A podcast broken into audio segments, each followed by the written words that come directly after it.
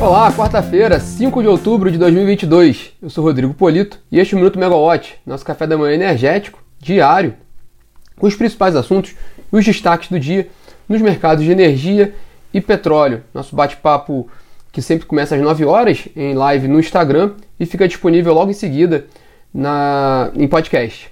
Bom, aqui no Rio de Janeiro hoje, 22 graus, tempo nublado, com uma possibilidade de chuva mais para o fim do dia e com máxima de 24 graus.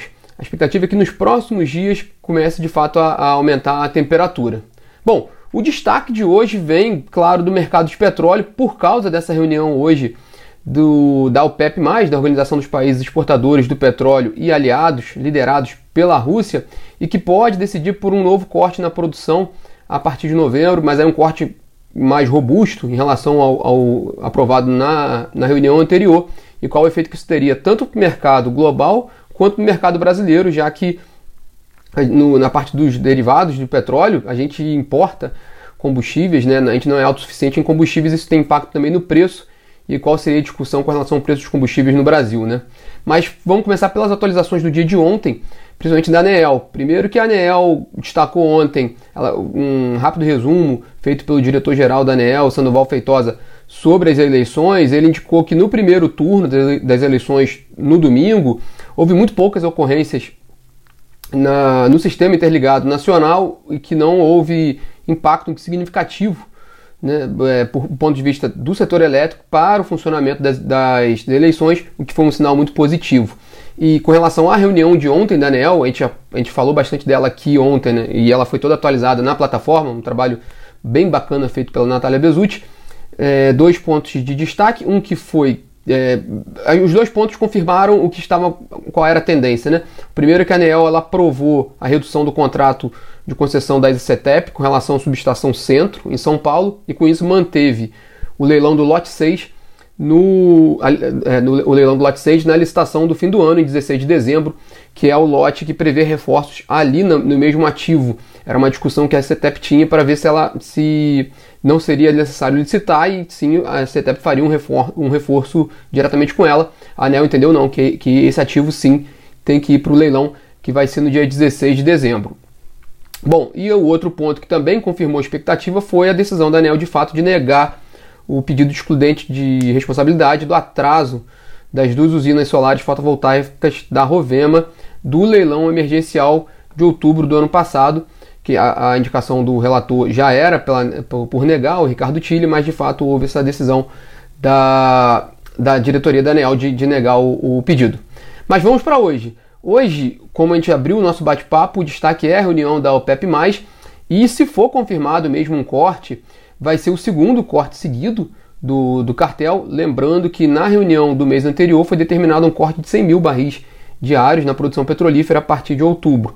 E esses 100 mil já tinham revertido aquele, aquele aumento tímido de 100 mil barris diários que tinha sido aprovado para o mês de setembro. Então, hoje a gente está no patamar igual ao de agosto, podendo agora reduzir mais a partir de novembro. A questão é que, nesse momento agora, no mercado, fala-se de um corte muito mais agudo, né, de, de entre 1 e 2 milhões de barris diários de petróleo, teria um impacto muito grande na oferta. O Financial Times publicou uma, uma matéria dizendo que os Emirados Árabes Unidos apoiam, né, devem apoiar a Arábia Saudita e a Rússia na decisão dos cortes. O fato é que o mercado já vem precificando isso, por isso o preço do petróleo já vem subindo alguns dias. Né? Ontem o Brent fechou em alta de 3,3%, na casa ali de quase 92 dólares o barril. Hoje, pela manhã, ele oscilou um pouquinho, chegou a subir, chegou a chegar perto ali do 1%. Na última vez que a gente deu uma olhada, estava caindo, recuando um pouco, perto da estabilidade. Mas o fato é que já o mercado já vem elevando o preço do petróleo há alguns dias, quais indicações de que a reunião de hoje vai haver um corte na, na produção. No Brasil, a tendência é que isso possa provocar um efeito na relação do preço da gasolina e do diesel, já que nós não somos autossuficientes na produção desses combustíveis, a gente importa e haveria um impacto no preço, dependendo de como seria tratado também a questão dos preços combustíveis pela Petrobras, a, a, a principal agente do mercado. É, hoje, de acordo com o relatório da Abicom, da Associação Brasileira dos Importadores de Combustíveis, a gasolina está com a defasagem de 8%, quer dizer, a, a gasolina, o preço da gasolina praticado pela Petrobras no Brasil está 8% abaixo do preço de paridade de importação e o diesel com uma defasagem de 3% com os valores do petróleo de hoje, né? com, com, com a cotação do petróleo atual, já com essa, com essa expectativa do corte da produção. Isso matematicamente indica ali uma, uma necessidade de correção, mas a Petrobras normalmente ela não faz aquela correção a curto prazo, né? ela espera um, um momento, ela olha um, um período maior para fazer o ajuste, mas o fato é que também é muito pouco provável, para não dizer impossível, que seja feito qualquer reajuste de preços de combustíveis, principalmente para cima, nesse mês de outubro. Né? É, um, é um cenário muito pouco, é, é, é, muito pouco considerado essa, essa possibilidade, no meio de um processo eleitoral, na reta final de um processo eleitoral. Bom, hoje também saem lá nos Estados Unidos dados atualizados dos estoques comerciais de petróleo que também é um indicador que influencia muito no preço do mercado, no preço da commodity. Mas com certeza o efeito vai ser pequeno em relação ao que for decidido na reunião da OPEP. Mas só mais um destaque lá do, dos Estados Unidos. Na verdade, dois.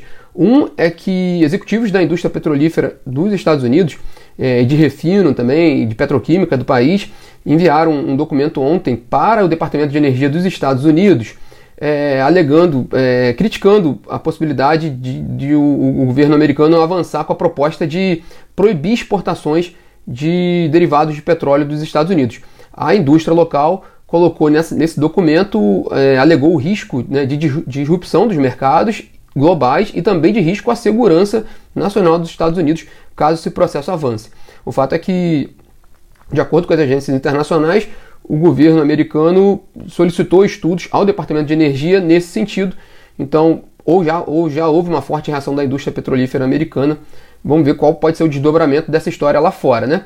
E aqui, não, aqui ainda não. Ainda lá, o segundo ponto é que sobre outro fator que pode influenciar o preço do petróleo é o, ainda o, a questão do furacão Ian, né, que a gente falou ontem também do, do impacto que teve na Flórida.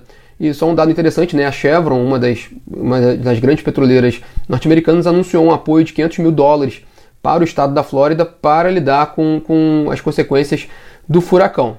Bom, sobre energia, o mercado de energia, é, a agenda acabou ficando muito esvaziada nessa quarta-feira, principalmente porque a reunião do Comitê de Monitoramento do Setor Elétrico, que no cronograma oficial estava prevista para hoje, ela está marcada de fato para amanhã. A gente confirmou essa informação com o Ministério de Minas e Energia, então a reunião ordinária mensal do Comitê de Monitoramento do Setor Elétrico ocorre amanhã, e aí amanhã a gente fala mais sobre esse assunto aqui no Minuto. É, e na Megawatt hoje a gente tem um, um webinar às 5 horas da tarde sobre mercados internacionais de energia com a Luma Buffler, responsável pela área de educação na Megawatt, e Alexandre Viana, diretor executivo e sócio da Timos Energia. Como eu falei, bate-papo é às 5 horas da tarde, aberto ao público, tanto no YouTube quanto no LinkedIn da Megawatt. Fica o convite para vocês. E as atualizações do dia a gente coloca tanto na plataforma megawatt.energy quanto no aplicativo da Megawatt para vocês conferirem, principalmente as atualizações com relação à reunião da OPEP hoje. Então tá, pessoal, esses são os destaques dessa quarta-feira e nos vemos aqui amanhã novamente às 9 horas da manhã. Tchau, tchau.